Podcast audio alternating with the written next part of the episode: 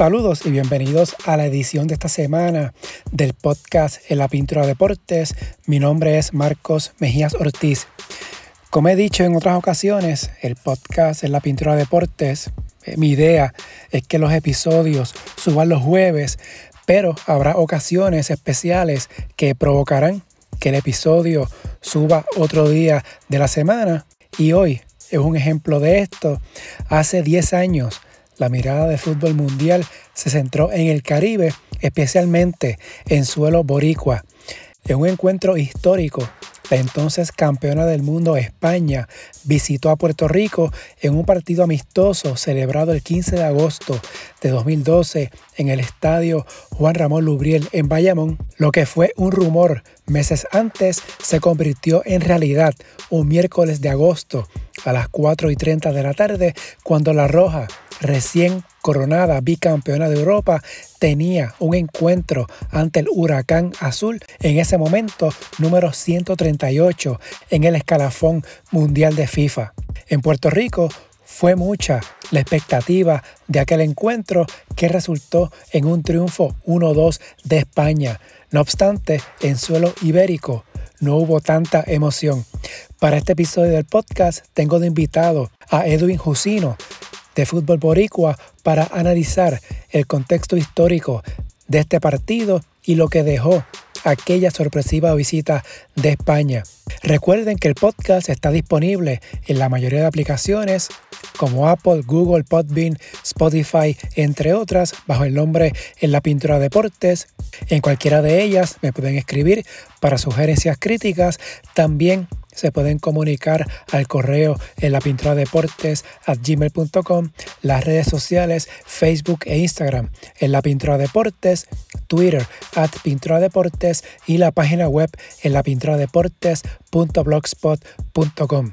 Si les gusta el contenido de este podcast, favor de darle una valoración de 5 estrellas para que esto le llegue a más personas y suscribirse para que reciban la notificación una vez esté listo el episodio.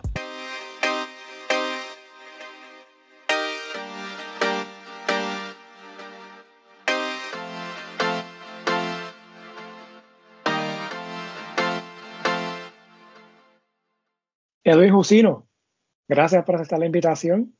Eh, primera vez acá conmigo en el podcast de la pintura de deporte. Gracias por aceptar la invitación, Edwin. Seguro, aquí a la orden siempre. Edwin lo invité ya, ya que una de las figuras que sigue con mucho ahínco y mucha pasión el fútbol en Puerto Rico. Obviamente, fútbol también internacional, pero eh, vamos a hablar en esta ocasión un poquito de fútbol de Puerto Rico, que ya se cumplen 10 años de aquella famosa visita de la Roja de España, en un amistoso que cuando salió la noticia sorprendió a muchos de cómo la selección campeona del mundo, que en ese cuando se hizo cuando se rumoró y luego se hizo el anuncio oficial eh, todavía no había ganado su segunda euro, iba camino hacia eso.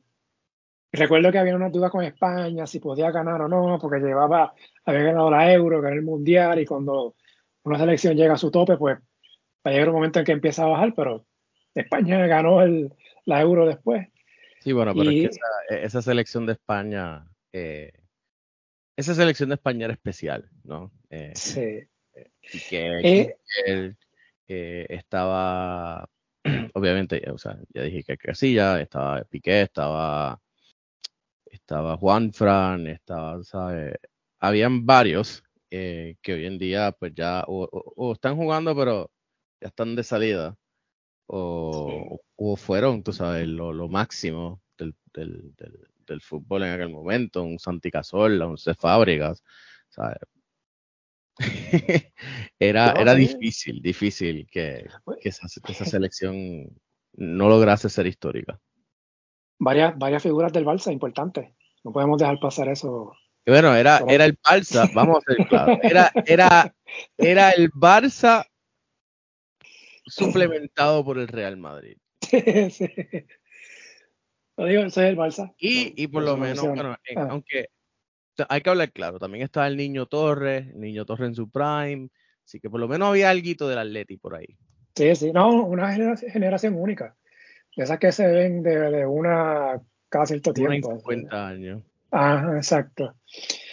Eh, obviamente vamos a hablar un poquito, ¿no? No tanto del juego en sí, eh, describirlo, porque ya van 10 años y el resultado de realidad, pues no importa, porque era, era un amistoso, eh, sino ver el contexto de ese momento, ¿no? De cómo estaba la selección de España, cómo estaba el fútbol de Puerto Rico, de lo mucho que se habló de, la importancia de este juego, de lo que significaba, de lo que podría, podría traer eh, una vez de celebrar el juego, las consecuencias después de.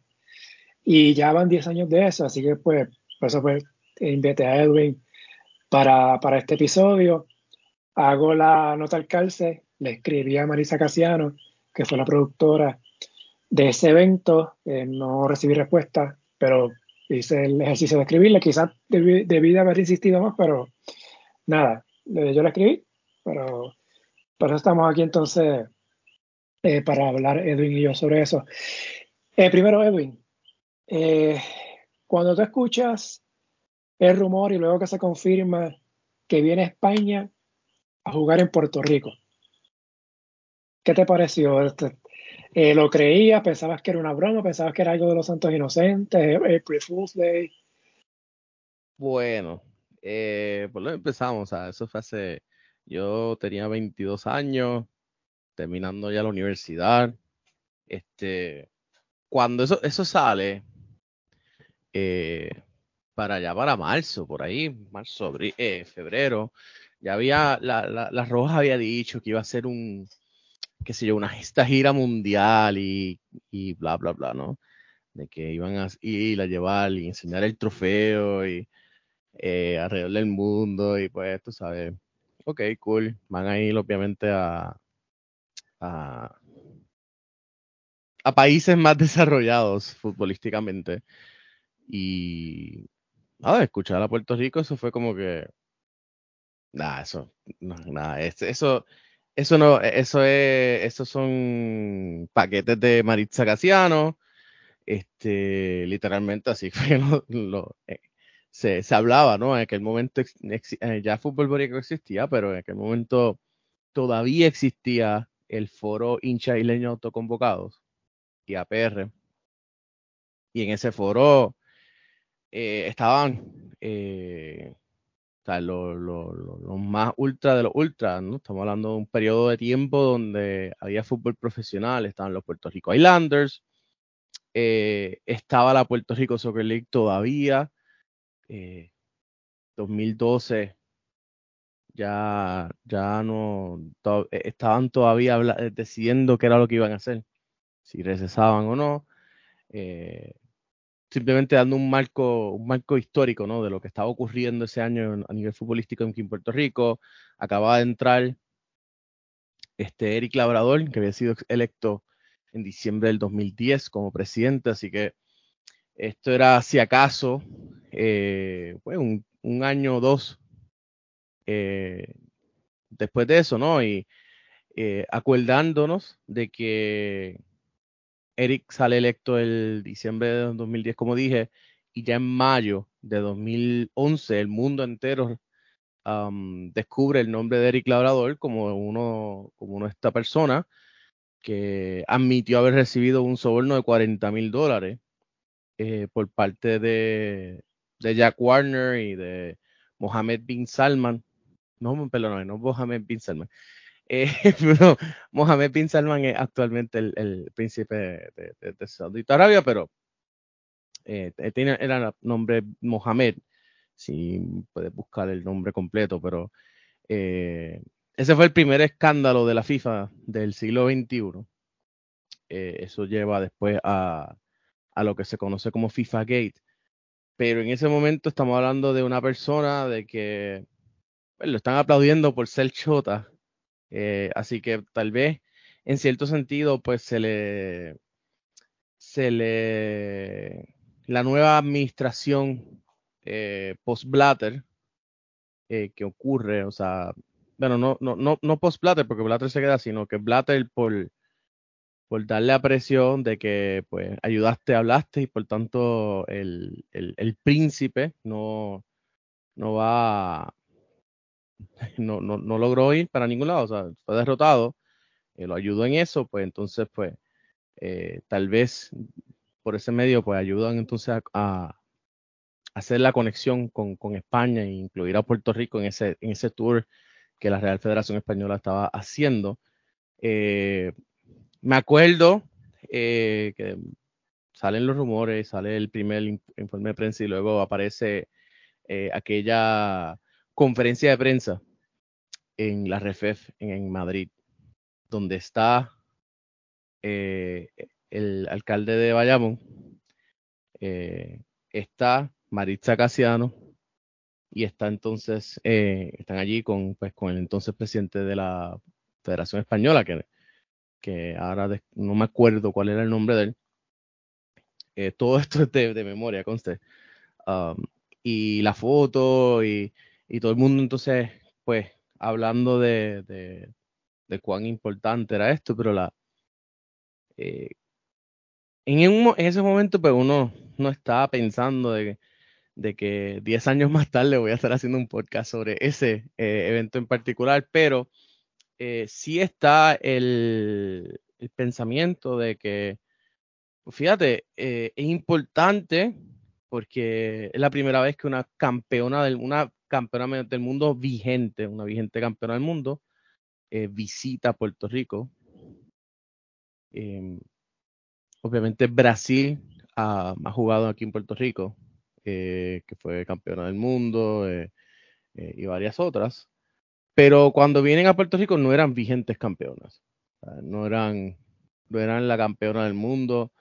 Eh, te puedo decir, de, así de, de, pensamiento, la, única, la otra que vino pues es Brasil, ¿no? Porque no, aquí no ha jugado, por ejemplo, Alemania, no ha jugado Inglaterra, eh, no ha jugado Argentina, que también fue campeona del mundo, así que eh, por lo menos esas, esas selecciones han llegado. Las únicas dos que, han jugado, que han sido campeonas del mundo, Brasil.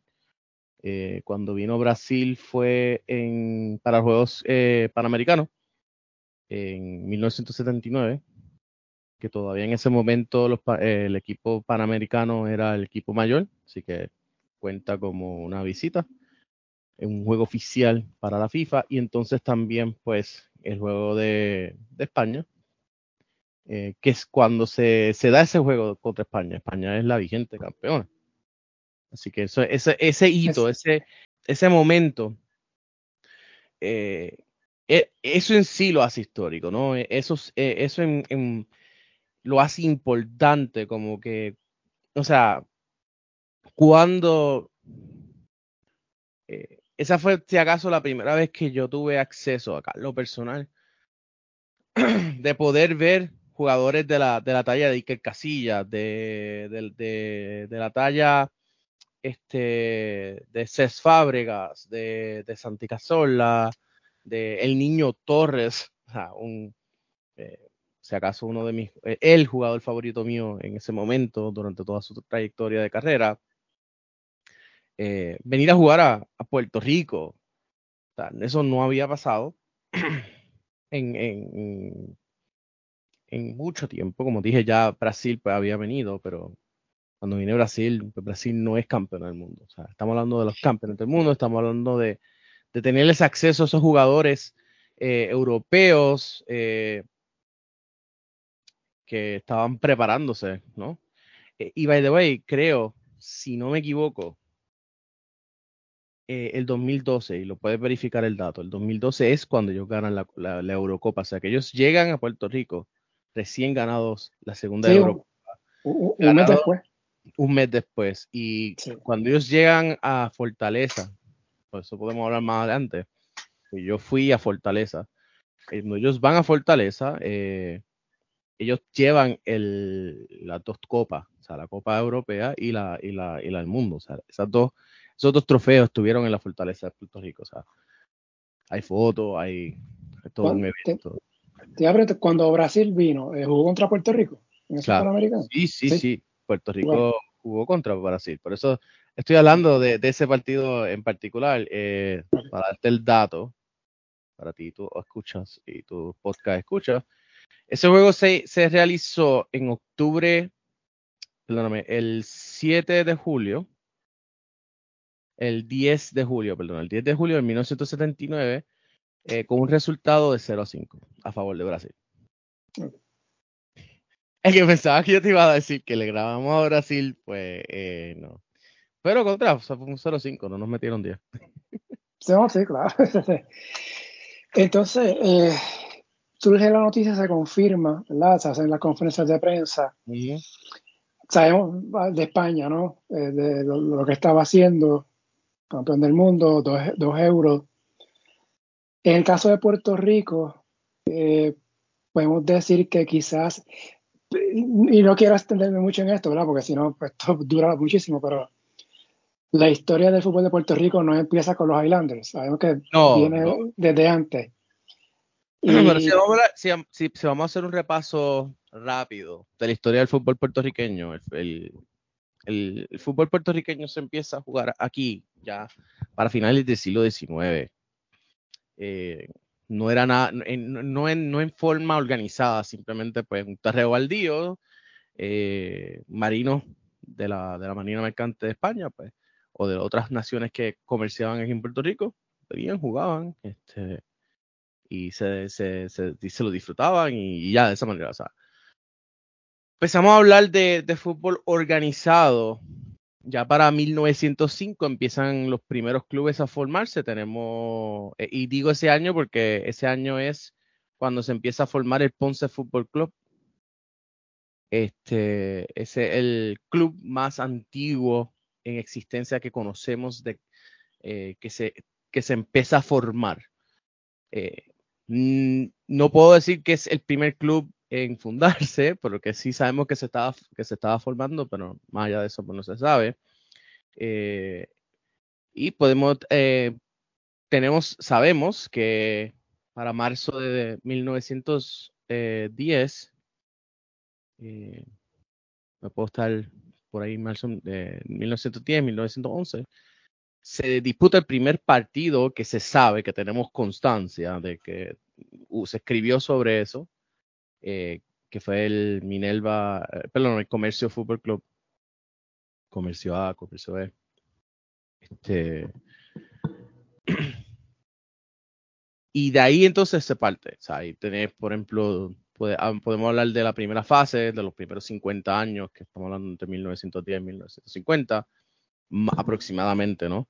Eh, que es el desarrollo, o esos inicios eh, del desarrollo del fútbol, eh, cómo el fútbol eh, se tiene que ver, se ve como un, como un deporte de extranjeros por parte de ciertos sectores de la, de la población eh, y, un, y era un deporte que también se veía como un deporte de la clase media alta y adinerada. Eh, por ejemplo, el, el, Club San Juan FC, que termina llamándose el Real San Juan, um, por, por, un edicto real que se emite en 1921, en enero del 21, este, eh, son, son básicamente criollos españoles que todavía estaban aquí en Puerto Rico.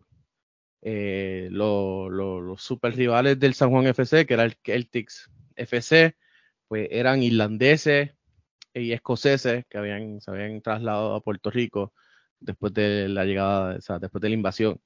Eh, y así sucesivamente. O sea, tiene un España FC que era, que era también, con, que tenía esos vínculos con, con, con, pues, con, con la corona, etcétera, a través de lo que era la Casa España, eh, y así sucesivamente. Eso empieza a cambiar, esa visión de que, de que eran pues eh, un deporte de extranjeros empieza a, empieza a cambiar ya después de, la década de los 60, eh, con la llegada de clubes como Don Bosco, Quintana, Guayama y así sucesivamente, que empieza entonces a criollizarse el, surge lo que primero que lo primero que nada que ocurre es que surge la selección nacional. eh, con el primer técnico nacional que fue don, don Eduardo Ordóñez, gloria del Atlético de Madrid, gloria del Real Madrid, puertorriqueño, nacido aquí en Puerto Rico. hay un, un documental, pequeño, mini documental sobre Ordóñez, que si quieres te lo, te lo paso para que tu audiencia pueda darle clic en, el, en, el, show notes y puedan entonces ir a verlo y, saber quién era Eduardo Ordóñez del Atlético de Madrid y, su conexión con Puerto Rico y todo eso.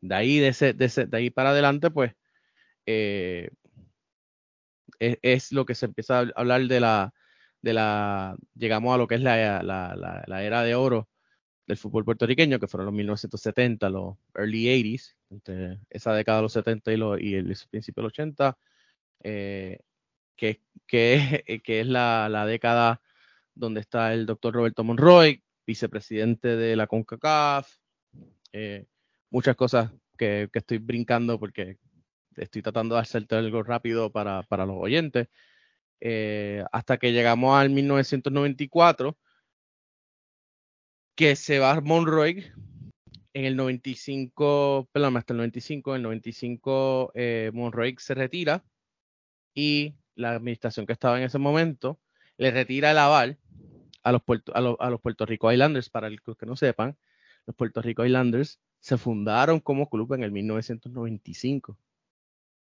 Y ese, y ese retiro del aval de los Puerto Rico Islanders eh, eh, va a terminar eh, una serie de eventos largos, termina con una comisión normalizadora en el 2002, y por eso es que la gente todavía piensa que el fútbol en Puerto Rico empezó hace 30 años, porque aunque sí hubo, eh, ¿cómo te digo? Hubo...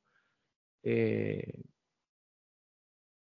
hubo, hubo actividad, hubo, hubo, hubo trabajo, este, se adquirieron algunos logros en términos de lo que fueron selecciones, en términos de, de, crear una historia de rivalidades, de, de hablar de un, un, de un, fútbol de buena calidad, de, sponsors con la Union Carbide, con, con Coca-Cola eh, y todas estas diferentes cosas. Y todos estos diferentes elementos que, que, que, lo, que si tú ves y haces una comparación el BCN pasó por eso. Eh, la diferencia es que el BCN no tuvo una irrupción, el baloncesto en Puerto Rico no tuvo una, una irrupción, una interrupción eh, de casi 10 años por causa de una mala gestión administrativa de, de la, de, de, su, de su federación. que, culmina con una intervención de, pues, de la FIFA. en este caso fue la FIFA, la FIFA intervino en el 2002, limpió la casa, sacó toda la gente y entonces ahí que vuelven a surgir los Puerto Rico Islanders a nivel internacional, porque los Islanders continuaron jugando en lo que era la Liga Mayor. Entonces, desde el 2004 hasta el 2012 es lo que yo he denominado como la era de plata del, del, fútbol puertorriqueño, que la era profesional, lo que, lo que tal vez tú y yo vivimos. Eh, esa era de plata, eso es lo que era, eh, eso, empezó y, eso empezó y terminó con los Puerto Rico Islanders, empieza con el comienzo de la franquicia en el 2004 y termina con la desaparición o con el anuncio del receso de los Puerto Rico Islanders en el 2012, que curiosamente está vinculado al Juego de España. Eh, de hecho, de los Islanders, pues recordamos ¿no? la semifinal de la Champions eh, 2009, ¿verdad? 2008, Sí, 2009. Fue 2008-2009. 2008-2009. Eh, te iba a comentar también que en los 60, creo que fueron los Juegos Centroamericanos del Caribe, Puerto Rico jugó contra México y perdió 2 a 1. Pero bueno, o sea que. En los 60, no sé si fue el 62 o 66, uno de los dos. Lo que pasa es, ok, eh, ya yo sé por qué me, está raro. En el caso de México, los Juegos de México no se consideran como oficiales, aunque para que, la, para que tu audiencia entienda, en el fútbol, la FIFA considera todos los partidos previos al 1989 eh, que se jugaron en Olimpiadas, en, Centroamericanos, Panamericanos como oficiales, por, por algunas excepciones, por ejemplo, en el caso de México, no jugaba con su selección mayor, centroamericano, no lo jugaba. Entonces, los juegos que son contra centroamericanos de, de, México, pues no se consideran como parte oficial, eh, no se toman en consideración en términos de, lo, de los rankings. Por eso cuando estoy aquí pensándome en México, pero sí me acuerdo que hubo juegos contra México. No, pero, pero más allá de eso, la cosa es que o sea, fue un juego cerrado y, y, tomando independientemente del equipo que tuviera México, era México. y cuando uno habla de fútbol, México-Puerto Rico, pues hay una gran diferencia. O sea, claro, y en, el, eh, y en, los 60 y los 70 el, el nivel de juego de fútbol aquí en Puerto Rico era muy bueno, pero muy bueno. Eh, la, la, la, lo que pasaba era que no había ese, esa inversión de dinero, de, de, cantidades grandes de dinero como la, como la habrá en el BCN más adelante en ese mismo tiempo y espacio. Cuando ya yendo al, antes del juego de Puerto Rico a España, hablamos ya de cómo estaba España en ese momento del 2012. Puerto Rico, ¿cómo estaba Puerto Rico? Sé que estaba haciendo 38 en el ranking de FIFA para la fecha de ese juego. Eh, estaba mencionando lo, de los Highlanders.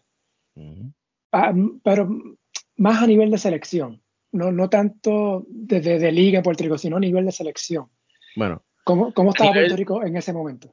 A nivel de selección, eh, hay que entender que cuando se hace este partido, hay una transición. la selección de Puerto Rico se, se empieza a ver una transición volvemos a, vuelvo repito, hubo un cambio de, en el 2000, eh, diciembre de 2010, hubo un cambio de administración eh, federativa.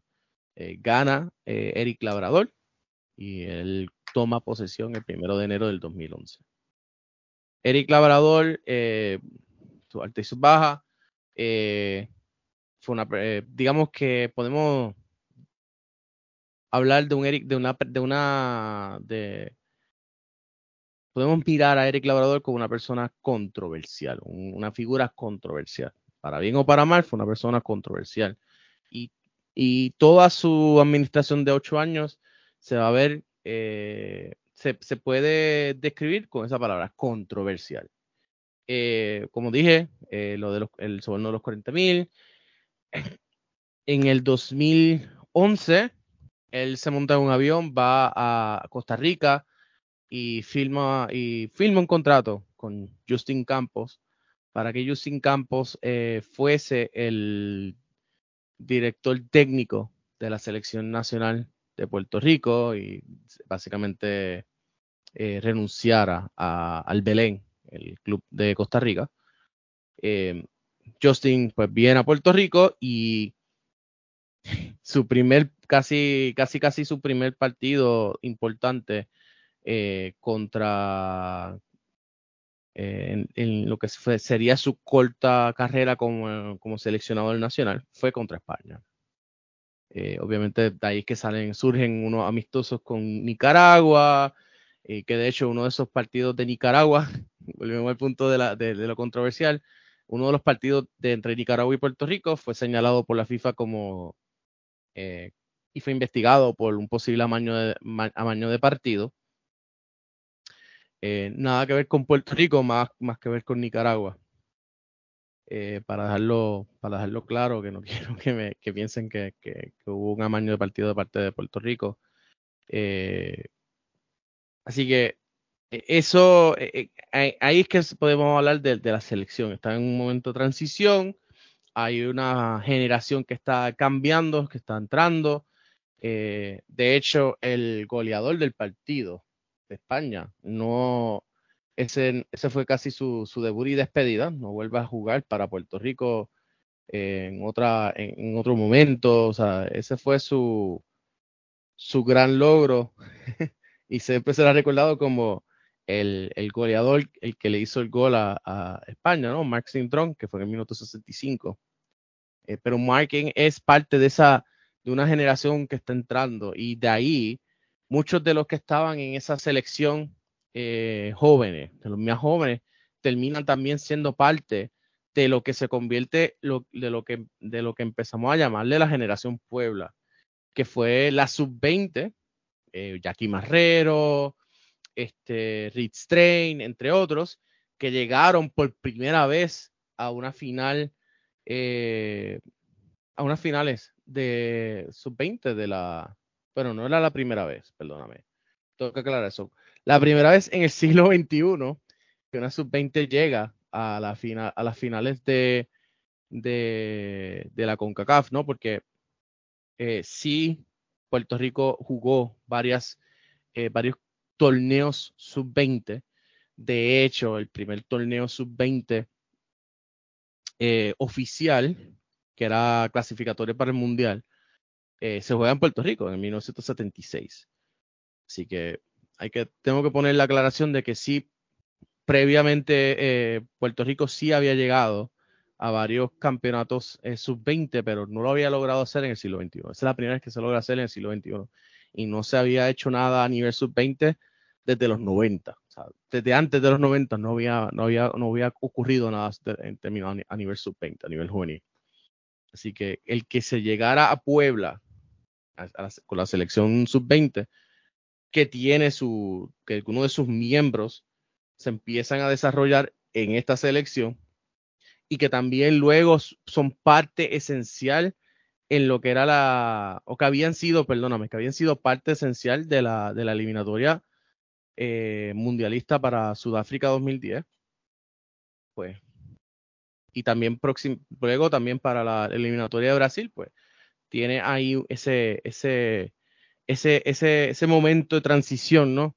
Eh, eso más o menos lo pudimos ver eh, después de Rusia 2018, cuando entra la nueva administración, cuando entra el, el técnico de la selección nacional innombrable, el innombrable de, la selección de, que estaba previo a, al actual técnico eh, Dave Sarasha, pues ahí es que se viene una, una rotura de, generacional, ¿no? Ya esa, generación que empezó eh, con, España y con Puebla, termina su, su momento acá con posterior a Rusia 2018 con la llegada del innombrable.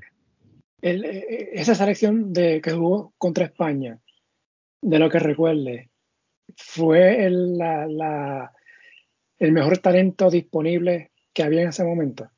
O Puerto Rico fue con lo mejor posible en ese momento. Claro, eh, había mucho, bueno, podemos hablar de muchos what ifs, ¿no? Sarek Valentín estaba en su tope en ese momento, no quiso venir a jugar para Puerto Rico, aunque fuese un amistoso. Eh, y habían otros jugadores eh, que, pudieron haber jugado también para la selección, pero que pues o ya habían debutado con Estados Unidos, como lo fue con, como lo fue como, como lo fue el caso de Luis Robles, o simplemente no, no, quisieron jugar, eh, o no, no, estaban disponibles para jugar, como no, quisieron jugar, como el caso de Sarek. Pero por lo menos de los que estaban, de los que quisieron venir a jugar, pues eso era lo mejor, ¿no? Tenía mucho jugador, mucho talento de, que jugó en España, eh, jugó en los Puerto Rico Islanders, un Alexis Rivera, Noah Delgado. Eh, si no me equivoco, Marco Vélez también estaba en esa selección, así que eh, Héctor, Héctor Pito Ramos estaba en esa selección, Jackie Marrero estuvo en esa selección. Así que algunos de los nombres glorias del deporte o glorias del fútbol actual, pues estuvieron en ese momento. Por lo menos cuando hablo del, del fútbol actual, hablo del fútbol moderno, ¿no? Siglo XXI, porque si, si me escuchan los viejos me van, me van a mandar para buen sitio. Eh, como sabemos, España gana el juego 2 a 1. eh, anotó Cazorla en el 41 y se en el 45. Eh, Cintrón, que lo mencionaste ahorita, descontó, dijiste 65, aquí me parece 64. Anyway, fue la segunda mitad.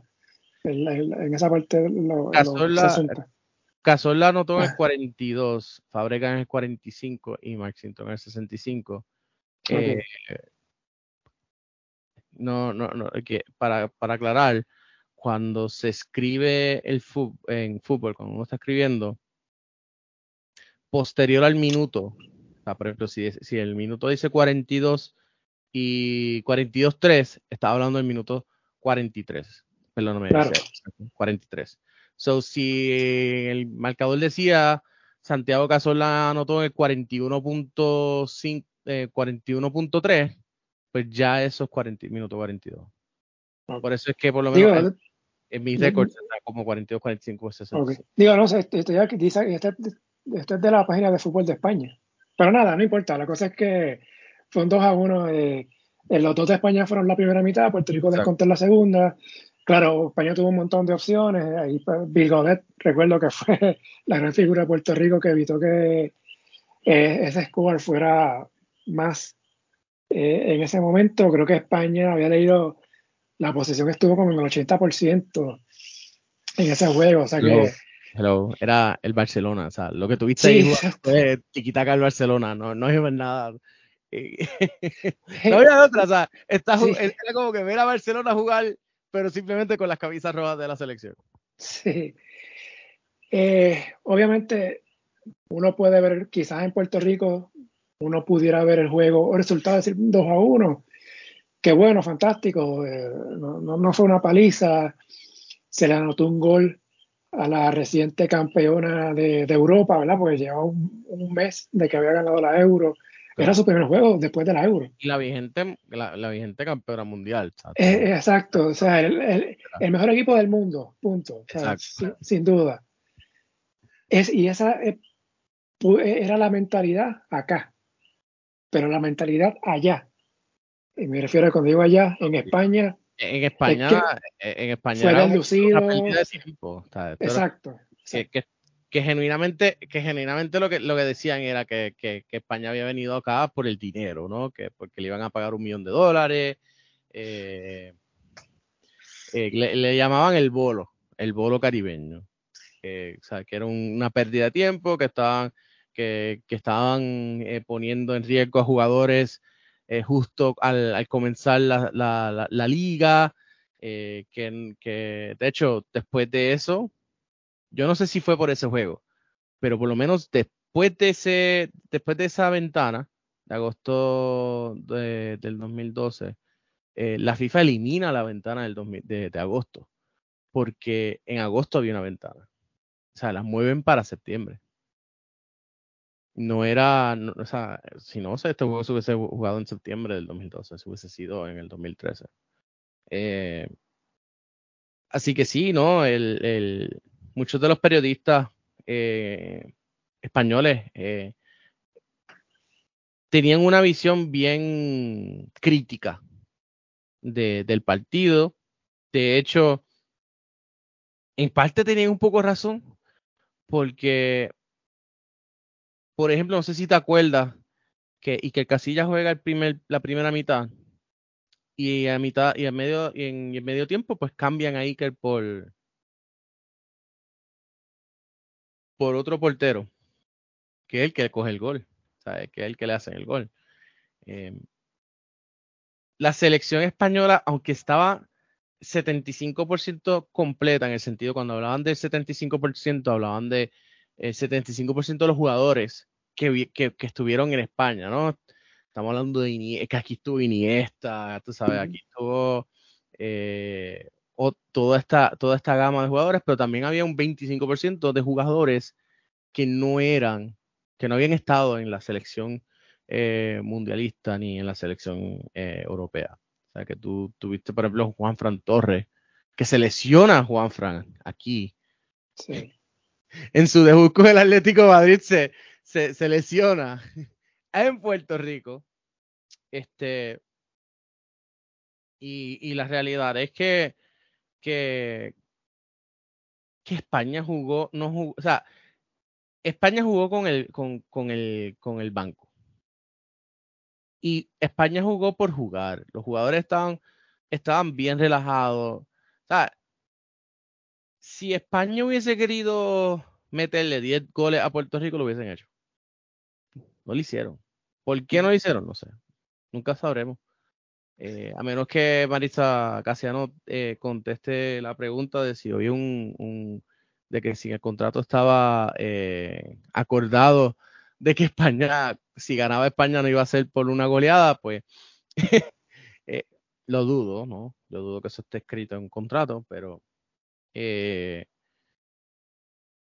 realmente los jugadores de España estaban aquí de, pasadía, ¿no? Ya estaban aquí, jugaron, qué bueno, jugamos, eh, ganamos sin, sin, sin sudar mucho, eh, nos vinimos unos días al Caribe, eh, salimos del calor infernal español de agosto y, y, y regresamos entonces. Bueno, algunos, algunos regresaron a Inglaterra como Cazorla. Este, sí. Y ya. Para, honestamente, este juego significa más eh, para Puerto Rico que para España. Para España claro, es claro. un, un Esto es como que, pues, yo, yo, creo que ni en España van a hacer un podcast hablando de los 10 años del juego de Puerto Rico España. El juego no dudo. Solo, solamente no dudo porque, aunque me, aunque me, me, gustaría, me gustaría, me gustaría hablar con Gerard Romero, que yo lo conocí acá en Puerto Rico. Gerard fue Gerard Romero. Este, tengo que, tengo que verificar. Pero era uno de los, de los que estaba de España acá. Él estaba escribiendo, creo que era para Mundo Deportivo. Y y bueno, eh, tú sabes, los españoles tienen, tienen un poquito de, de,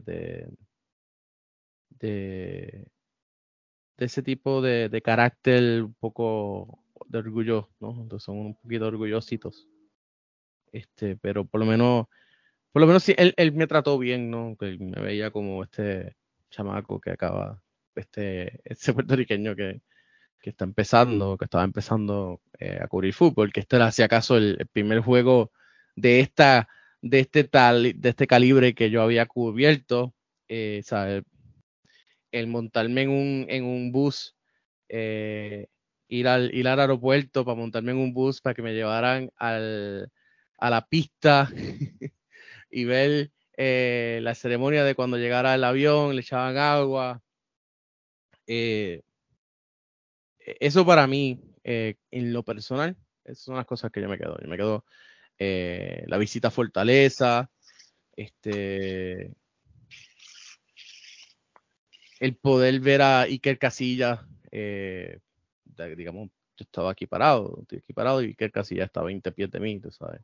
Yo creo que esas son las cosas, más allá, más allá del, del, resultado, son las cosas que yo me, que yo me quedo. Me quedo, sí. me quedo con, con, la ironía de que Puerto Rico jugó como visitante durante ese partido, porque eh, 20 mil personas en ese estadio y digamos que 15.000 estaban todos vestidos de la roja. eh, y, y, aplaudiendo, no, no, y lo peor del caso era que aplaudiendo y, y, y, le, y, gritándole a la roja, este, tú sabes, eh, eh, gritando ahí que él te amo y toda esa, toda esa vaina. hasta, que, hasta que en el minuto 65 Max Intron metió el gol. Cuando Max Intron metió el gol, el Juan Ramón Lubriel se quería caer.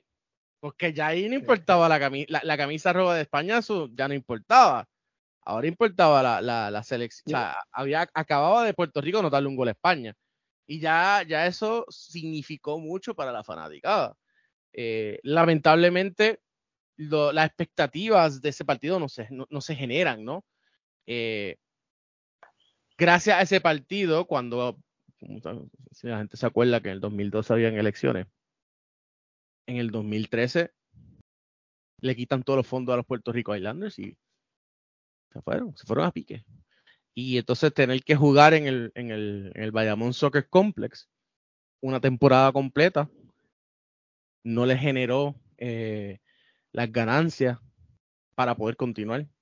Por eso que Puerto Rico Islanders muere y ya en 2012 la, la Puerto Rico Soccer, al final de la Puerto, eh, del 2012 la Puerto Rico Soccer League anuncia que va a recesar indefinidamente, eh, por lo menos a nivel profesional. O sea que el último gran partido de esa era profesional de Puerto Rico se disputa en el Juan Ramón Luriel el 15 de agosto del 2012. Y desde entonces no ha habido fútbol profesional en Puerto Rico, por excepción de ese pequeño, esa pequeño resurgir que vino con el Puerto Rico FC que, que, se, que se lo llevó María. yo recuerdo que Justin Campos le, le pidió a la fatigada que, que fueran con camisa azul para el juego ante España.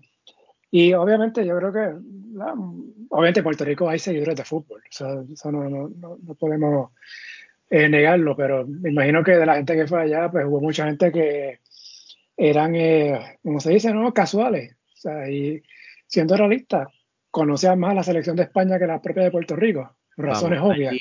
Allí, por lo menos 15 mil de los fanaticados, de, las fanaticadas, de 15 mil personas, de los fanáticos que fueron a ver ese partido, eran eh, hinchas o fanáticos del Real Madrid o del Barcelona.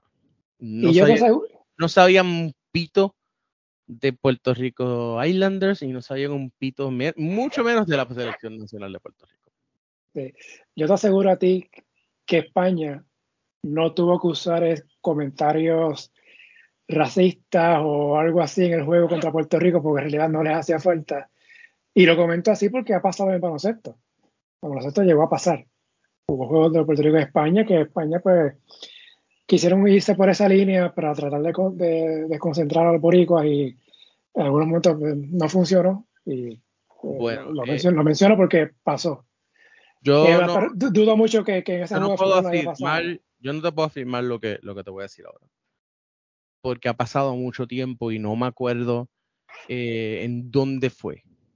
Pero yo me acuerdo que posterior al partido, en una columna de opinión, eh, mencionaron a Puerto Rico como si, ah, fueron a jugar fútbol con los indios. Eh, yo no sé si, honestamente no, no, eh, yo sé que es una manera despectiva y, como que, ah, que los indios te metieron un gol, pues, es un poco despectivo, ¿no? Pero eh, claro está, ganaron, tú sabes, ¿no? Y, y, más, y las críticas fueron más hacia la Federación Española por haber permitido el, el, el, amistoso en, la, de, primera, de primera instancia, ¿no? Porque los, jugadores no la culpa. Eh, España lo único, eh, España lo único que ganaba era lo económico, ¿no? y, y, y, y, seamos un poquito también realistas, ¿no? Ese, ese juego de España, para muchas personas, fue la primera vez eh, es como te dije, ¿no? La primera vez que, que, pudieron interactuar con jugadores del, del calibre eh, de un Iniesta, de un Iker Casilla, de un C. Fábregas, de un Santi Cazorla, okay. Pero a la misma vez, para muchas personas fue la primera vez que vieron a la selección nacional de Puerto Rico jugar. Y ver ese gol eh, le fue como que, wow, en Puerto Rico se juega buen fútbol es lamentable que, que no se pudo eh, capitalizar en eso. Era un, era un momento perfecto para capitalizar. Eh, hubiese sido un excelente momento para que la Federación Puertorriqueña, en vez de haber, haberse puesto con las... declararle una guerra a la Puerto Rico Soccer League, haberse sentado con la Puerto Rico Soccer League en aquel momento, de ver cómo rescatar y mantener el fútbol profesional, de cómo, qué se podía hacer ¿no? Para mantener a los Puerto Rico Islanders activos jugando. Y pues, desde ese, en esa faceta es lamentable que, que Puerto Rico Islanders, pues, pues, por sus conexiones políticas, ¿no? Todo el mundo sabe que Andy Guillemart era dueño de los Puerto Rico Islanders, que, que el hermano de, del actual gobernador era eh, dueño minoritario de los Puerto Rico Islanders. Este, y que por esas razones, cuando entra Alejandro García Padilla, pues le removieron todos los auspicios de, turismo y de, y de, Departamento de Recreación y Deporte. Que eso fue un error. O sea, yo entiendo las razones. Las razones, razones hay mil, pero honestamente no debió haber ocurrido, porque eso mató el fútbol profesional en Puerto Rico. Entonces, llevamos una década completa. Por y vuelvo vuelvo y repito que, por excepción de esos dos años de los Puerto del Puerto Rico FC, casi una década completa donde no ha habido fútbol profesional, donde el fútbol en Puerto Rico ha echado para atrás y para atrás, para atrás. O sea que lo que se suponía que fuese un, hito histórico que iba a, servir como una punta de lanza para potenciar el fútbol profesional, para potenciar eh, que, el fútbol puertorriqueño siguiera jugando o, escalando, pues nunca pasó. Se suponía que de, originalmente habían rumores después del partido que gracias al juego de España, pues íbamos a jugar contra Argentina, mm. íbamos a jugar creo que contra Inglaterra, en un momento dado se habló de Croacia, en un momento dado se habló de Serbia. Eh, en un momento dado, eh, creo que también escuché Bélgica eh, de la boca de, Labrador, me acuerdo, que él dijo, no, estamos trabajando un juego contra Bélgica. y nunca se dieron. Nunca se dieron porque, aunque fue un buen, eh, una buena idea, no se crearon una, una zapata, no se creó un fundamento para que se pudiera potenciar hacia adelante. No se, no se, no se le dio este cariño a los patrocinadores. No sé, el, el, el, gobierno quedó mal. Porque el gobierno lo que se vio fue como que estaban eh, desperdiciando dinero en un, en un, partido de fútbol, que no era así. Es lo mismo que pasó con eh, la misma visión estúpida de, de, de lo del auspicio de turismo con el Sevilla FC. Es una visión cerrada de que a la hora, pero si hubiesen, si se hubiese mantenido eso, eso, eso, esos patrocinios y esa inversión del gobierno con los Puerto Rico Islanders, si se hubiese, si se hubiese la federación reunido eh, con, con, grandes eh, inversionistas este, de Puerto Rico, qué sé yo, se sentaban con los Fonalleda, se sentaban con los Serrayé eh, para hablar sobre mantener a Puerto Rico Soccer League corriendo, de cómo entonces poder crear una infraestructura, de crear un plan estratégico con el gobierno. Nada de eso se hizo. Y ese es el problema, que se puso muchas expectativas, pero esas expectativas ninguna se logró. Ninguna. Y, y no sobre todo expectativas, este, es que eso fue lo que se dijo, ¿no? Se dijo que este juego va a impulsar el fútbol en Puerto Rico. Básicamente era como un antes y un después. Que, ese juego de España un antes y un después. Y, el antes, e, exacto. El antes del fútbol, antes, antes del, del, de, ese juego teníamos fútbol profesional y después de ese juego el fútbol profesional terminó de morirse. Y, y claro, obviamente sé que cuando habla de profesional también habla a nivel de selección. Eh, y pues no ha habido, ¿no? Como que, y sí, ha habido momentos algo así de la selección, pero...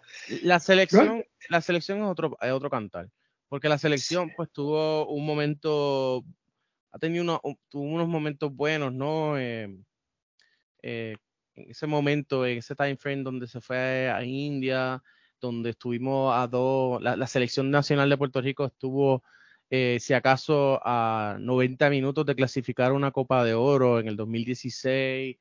Eh, con jugadores, este, sí, del Puerto Rico FC, con jugadores que estaban fuera de Puerto Rico, em, que, estaban jugando profesional. O sea, a nivel de selección, la selección ha tenido suerte y baja, pero a nivel de, del fútbol local, que es lo que crea la base para el desarrollo de la base, para que estos jugadores eventualmente brinquen a liga y, puedan eh, o los que no puedan ir a jugar afuera se puedan mantener jugando a un nivel aceptable, ¿no? Y que, y que tengamos una liga que como el BCN eh, suple jugadores a la selección. Entonces, eh, tenemos un Marcos quejándose de que el final de la, del BCN termina tres días antes de, de que comience el, vamos, vamos, de la, hoy, es, fútbol, hoy es fútbol, no vamos a esto, no me busques. bueno, es que te estoy, haciendo, te estoy haciendo la comparativa porque la mayoría de tu, de tu, de tu audiencia pues entiende más el baloncesto, pues por lo que quiero que lo entiendan.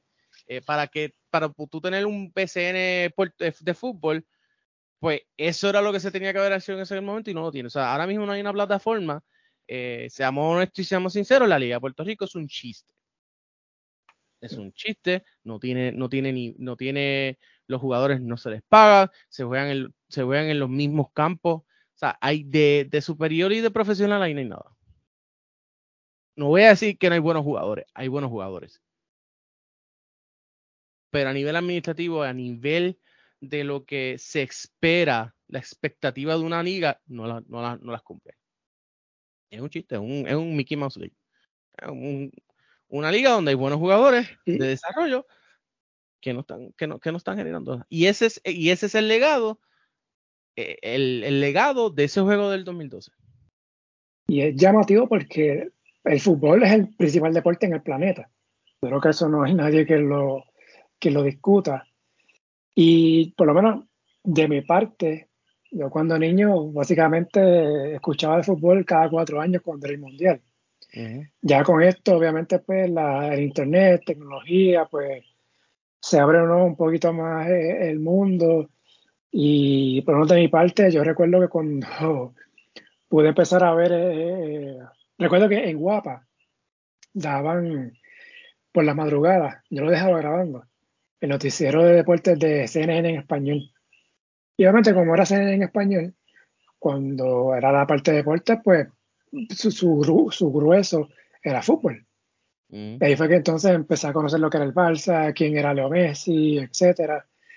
Y eso pues se une a, este boom que fue creándose con, con, Facebook y luego con Twitter más adelante y todo esto que conocemos ahora como las, redes sociales, el Internet como, como ha mejorado, ¿no? La, bueno, en Puerto Rico no tanto, pero lo que era antes, lo que tú podías ver eh, por una computadora hace 15, 20 años no, es lo mismo que ahora.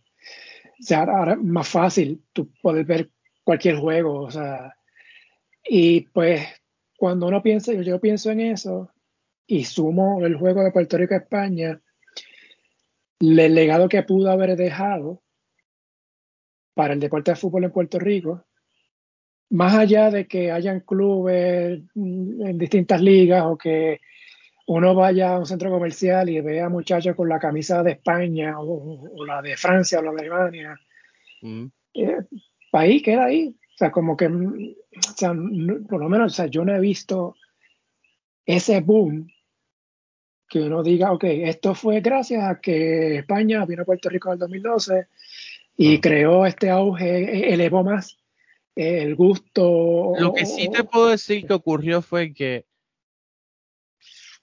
mientras más, mientras eh, las transmisiones de la liga fueron más accesibles al mercado puertorriqueño, más, más creció el, el interés por el fútbol español que por el fútbol puertorriqueño.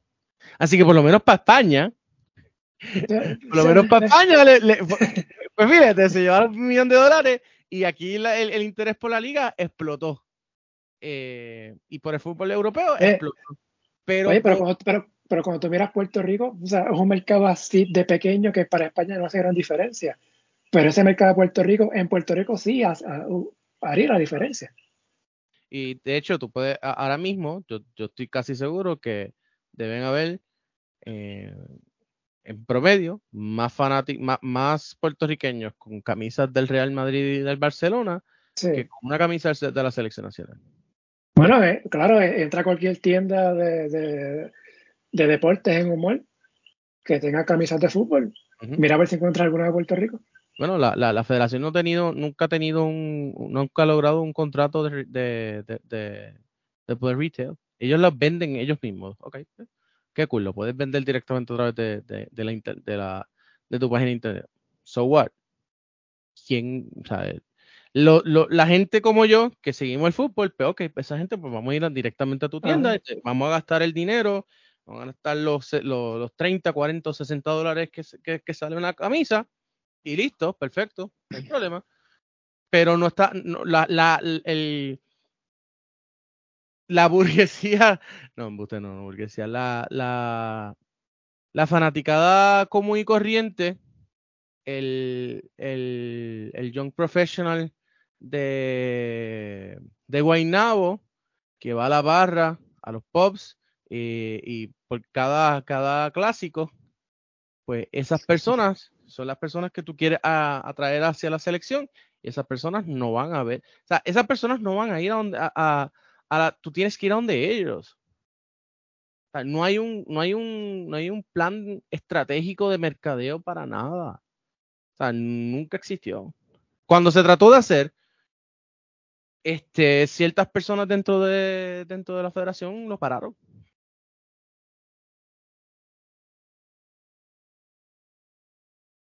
Siempre ha sido, el, e, ese ha sido creo que el, problema principal, ¿no? Que, que siempre, siempre ha sido eh, los enemigos internos los que evitan que la, la, federación y la, y la marca de la selección se pueda desarrollar. Porque a la federación no le conviene, para, cierto, para ciertas maneras la, la, federación no le conviene que la selección sea exitosa y, y, por otro lado los que quieren que la selección sea exitosa, pues, pues no, no, no han sabido qué hacer con, con, con la marca.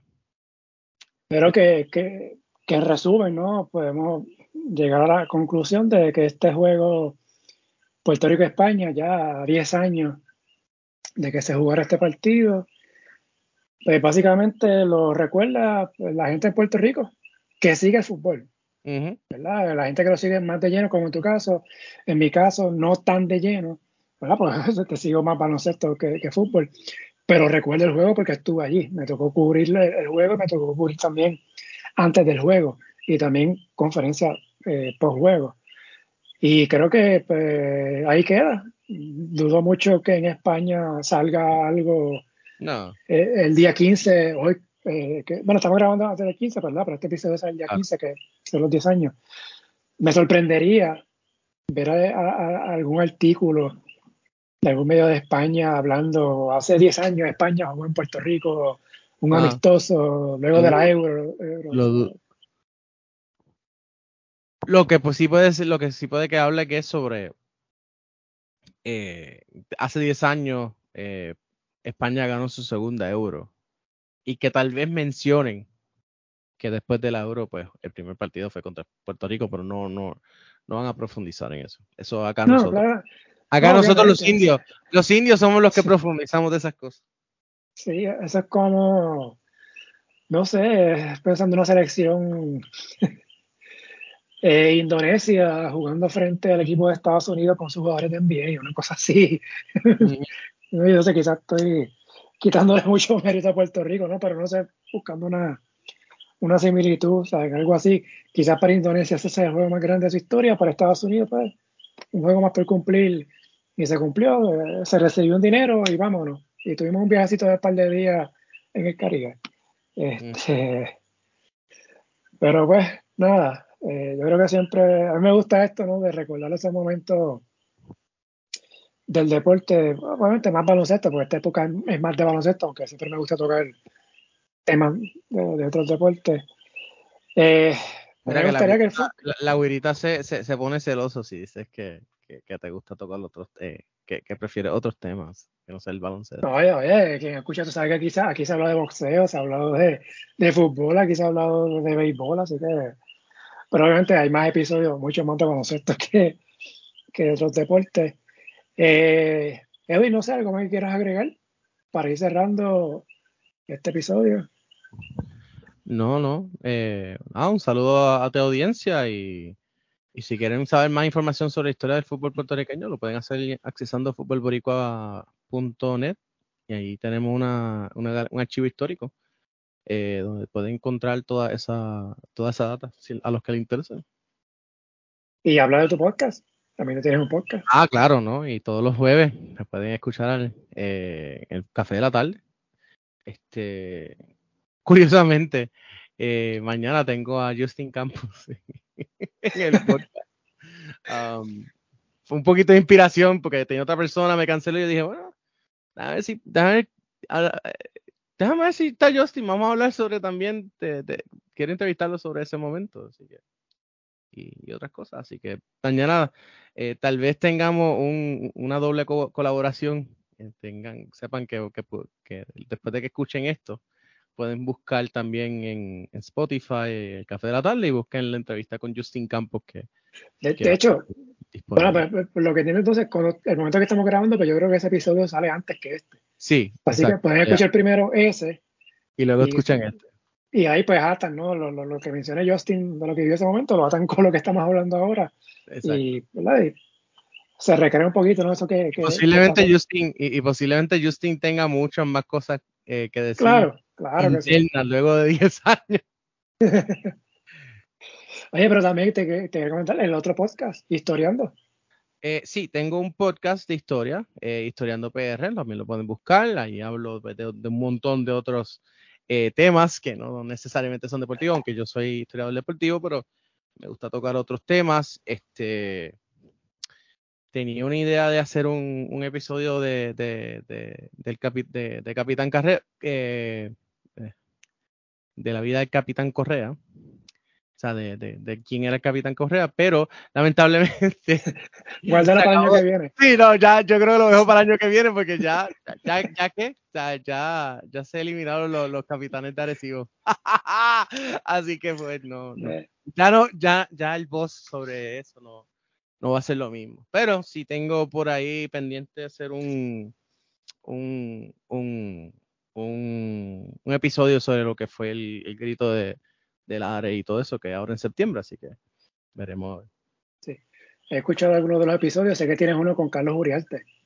Así que los que les gusta, ¿verdad? Esto pues, de la historia de Puerto Rico, eh, más allá de cualquier ideología política, mirando a su lado, eh, qué bueno que la escuchen, ¿verdad? Porque Puerto Rico tiene su historia en el deporte. Si quieres, si quieres Marco, en los show notes, le puedes, yo te envío el enlace para que en los show notes se los puedas poner para que la gente pueda. Sí, eh, van a escuchar a un Carlos Uriarte bien alterado, porque pues él se, él se alteró. Él, él trajo el tema, yo no quería discutir ese tema, él trajo el tema del estatus, él trajo el tema del estatus y, la estadidad y la, la, soberanía deportiva, y pues yo le, le, le, le, contesté, y pues a él no le gustó mi contestación, así que, ¿qué puedo decir?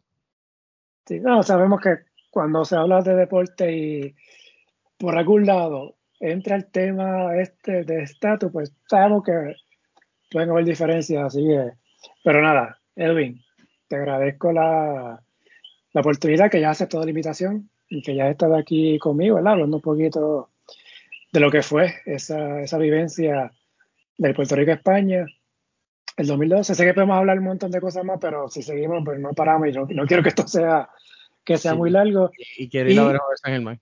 Eso, eso te iba a decir, eh, sé que estás sufriendo ahora mismo. Eh, no quiero saber, no quiero saber, no quiero saber. Yo, yo voy a ir a verlo y, lo veré. No, no quiero saber, no quiero saber, no quiero que me digas nada. Yo voy, yo, de aquí voy para ver el juego en, en, el, en el, televisor. No quiero. Pues, pues, vas a ir justo en un momento buenísimo créeme, créeme, créeme que valió la pena que estuviera grabando este podcast conmigo ah, justo cuando estaba jugando ese, partido. Eh, empezando el juego, empezando el juego. Creo que ahora cuando sintonices vas a estar ahí, mira, momento exacto. mira, que nosotros, es, que San Germán siempre, no, no quiero hablar mucho de, baloncesto, pero San Germán siempre empieza eh, lento y, y, aprieta ya en la segunda mitad, así que. No, sí, sí. Lo mismo le hizo a Recibo, lo mismo le hizo a los, cangrejeros, así que estamos. Sí. Edwin, millón de gracias. Dale. Ah, y me pueden seguir por, por, por ah, Twitter, arroba Y en Instagram también. Gracias a Edwin por su tiempo. Recuerden que el podcast está disponible en la mayoría de las aplicaciones como Apple, Google, Podbean, entre otras, bajo el nombre En la Pintura Deportes. Si le gusta este contenido, favor de darle una valoración de 5 estrellas para que esto le llegue a más personas y suscribirse para que reciba la notificación una vez esté listo el episodio, las redes sociales, Facebook e Instagram, en la Pintura Deportes, Twitter, at Pintura Deportes y la página web en la Pintura Deportes El plan es regresar la próxima semana con una previa de la ventana FIBA que se jugará del 25 al 29 de agosto. Gracias por la sintonía y hasta la próxima.